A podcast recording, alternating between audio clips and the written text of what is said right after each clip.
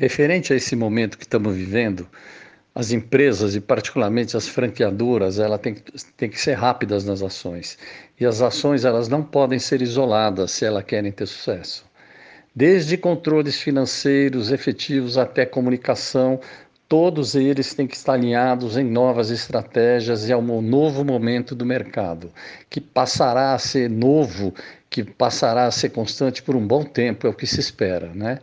Mesmo em crise, isso pode ser fonte de algumas oportunidades de reposicionamento da marca. E é isso que, que as franqueadoras, particularmente, têm que, têm que olhar: o reposicionamento da marca perante o outro cenário.